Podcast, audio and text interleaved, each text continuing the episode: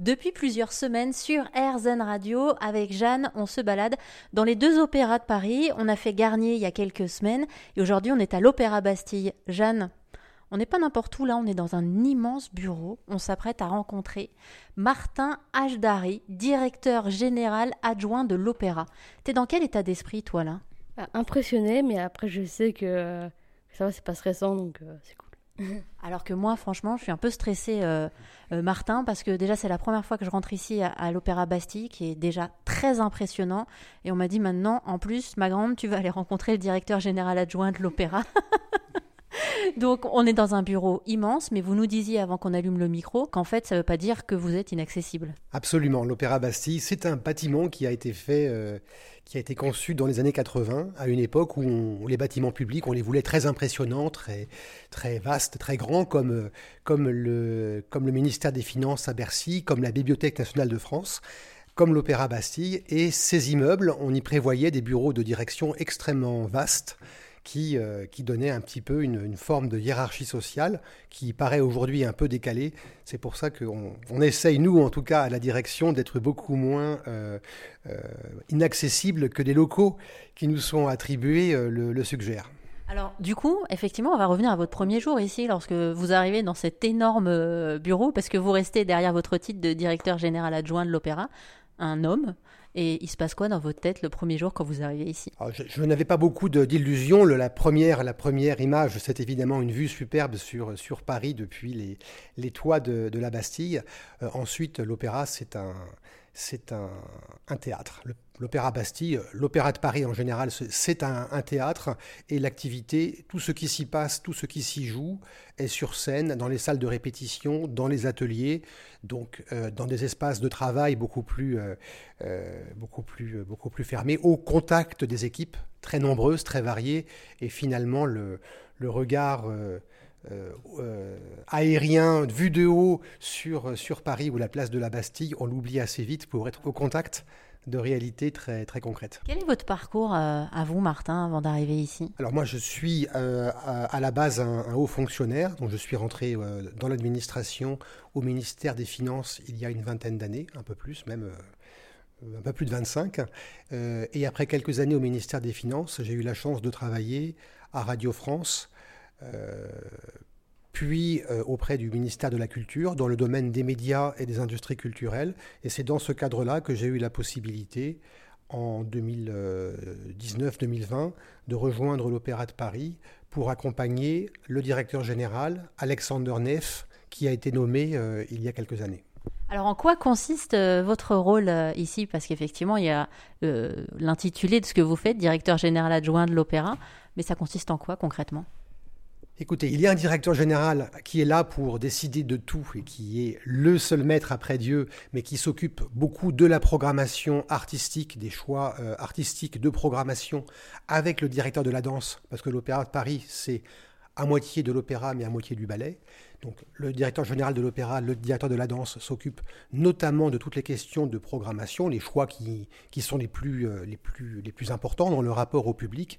Moi, ma mission, c'est de faire fonctionner l'ensemble l'ensemble des services, les services, euh, les services techniques, administratifs, la, la façon, les règles, euh, les conditions économiques dans lesquelles l'ensemble des équipes artistiques produisent les spectacles, pour que ce soit à la fois comment dire, que nous arrivions à les produire de manière harmonieuse et équilibrée au plan social, au plan économique, euh, que nous arrivions ensuite à, proposer ces spectacles à la fois à un large public parce que nous sommes subventionnés et que nous avons une mission de service public qui est soutenue par la collectivité, mais également que nous dégagions des recettes propres assez importantes pour permettre d'équilibrer le budget de, cette maison.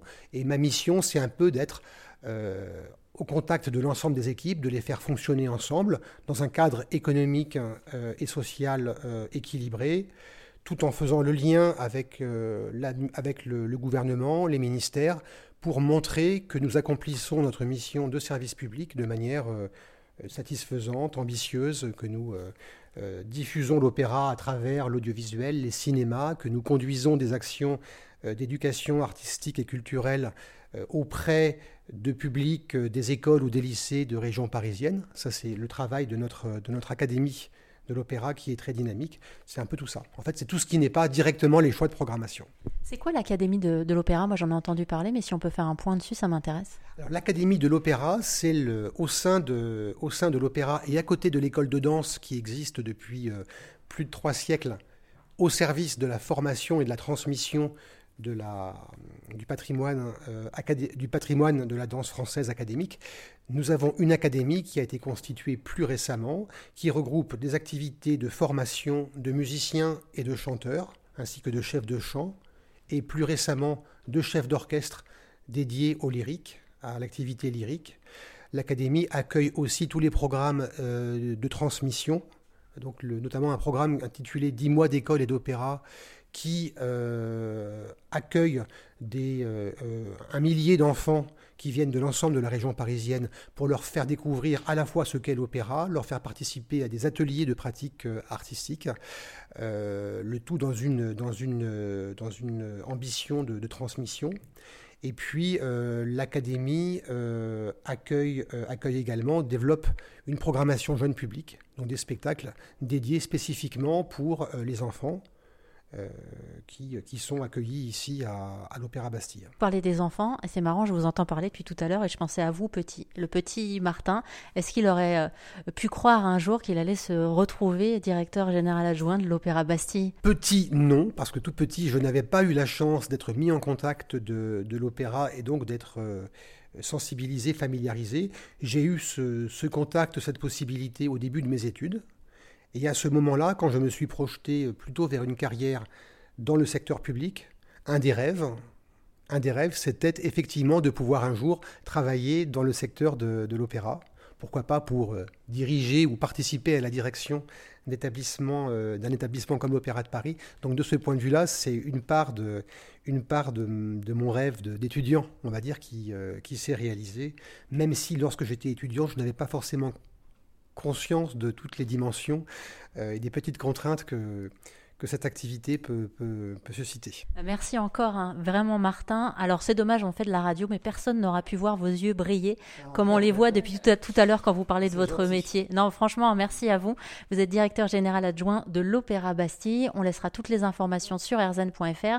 Jeanne, on va continuer parce qu'on a rendez-vous avec plein de, plein de gens. Vous allez pouvoir suivre nos aventures dans les semaines à venir. Prochaine étape, on ira rencontrer Lionel Morin, chef du service euh, machinerie, et on retrouve toutes les informations Jeanne sur arzen.fr.